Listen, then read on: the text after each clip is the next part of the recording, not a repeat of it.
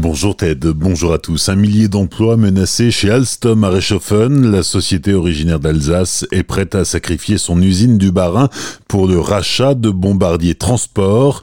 Alstom veut rassurer la Commission européenne sur son projet de rachat des activités ferroviaires de Bombardier et éviter une nouvelle déconvenue face aux autorités de la concurrence après le veto de l'Europe en février 2019 lors du projet de mariage avec Siemens.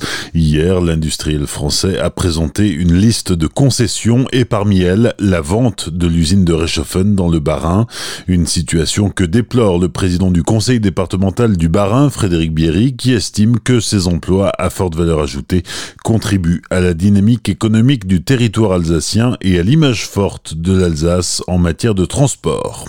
Après le baccalauréat, ce sont les résultats du brevet des collèges qui sont attendus aujourd'hui. À cause du Covid-19, les épreuves écrites et l'oral ont été remplacées par un contrôle continu. Pour l'emporter, les candidats doivent cumuler au moins 350 points sur 700. Sur le front de la pandémie, un nouveau décès est à déplorer dans le Haut-Rhin. Selon Santé publique France, 491 malades du Covid-19 sont toujours hospitalisés en Alsace, dont 20 en réanimation. Deux nouveaux patients ont été pris en charge hier dans les hôpitaux alsaciens. Eric Stroman, élu à la tête de l'agglomération de Colmar, le nouveau maire de la cité Bartholdi, obtient 57 voix sur 58. Il présidera entouré de 11 vice-présidents.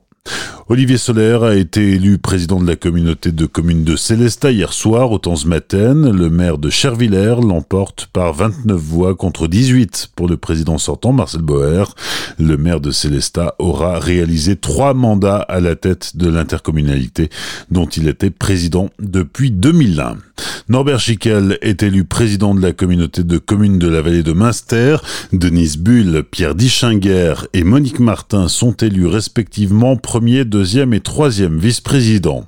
Bientôt des panneaux solaires sur une trentaine de bâtiments du Bas-Rhin. Ce sont en priorité des collèges qui sont visés.